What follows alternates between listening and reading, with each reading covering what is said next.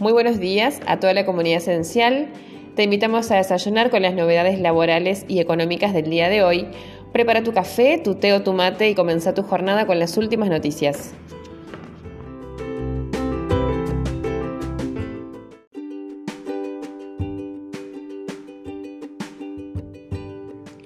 La AFIP publicará en breve la resolución general que establece el procedimiento para la restitución del salario complementario.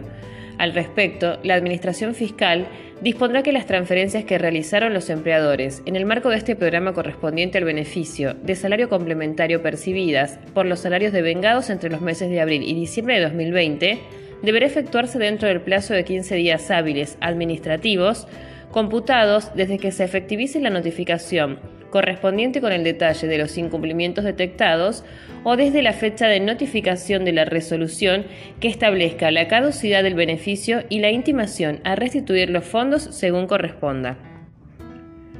También establecerá el mecanismo de devolución para aquellos empleadores que decidan voluntariamente realizar la devolución del beneficio. Para efectuar la devolución, la FIP creará un régimen de facilidades de pago al que se podrán adherir. Quienes realicen el reintegro voluntario del beneficio, en este supuesto, el mismo deberá ser efectuado por el importe total.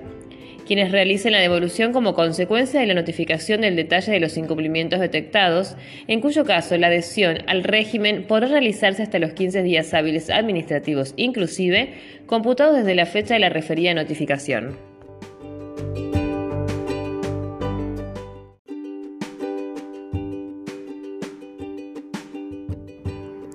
A través de una gacetilla de prensa, la Administración Federal de Ingresos Públicos comunica que se prorroga hasta el 31 de octubre de 2021 el plazo para la acreditación de solvencia y la presentación de nuevas garantías que habilitan la continuidad de los operadores en los registros especiales aduaneros.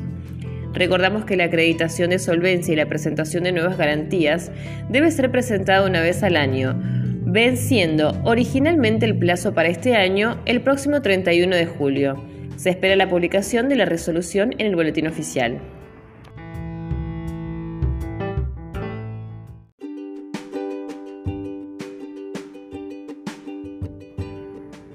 Desde este miércoles 28 de julio y hasta el martes 17 de agosto, los monotributistas deberán cumplir con el segundo trámite de recategorización del año. Se debe tener en cuenta con la vigencia de una nueva tabla de valores. Para iniciar la recategorización en el monotributo 2021 se deben seguir los siguientes pasos. Paso 1. El contribuyente debe ingresar al sitio web de AFIP o descargarse su teléfono móvil la app Mi Monotributo.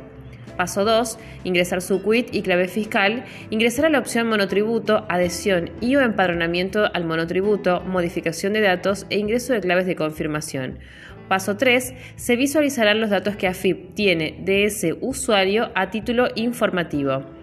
Paso 4. Ingresar en la opción Recategorizarme.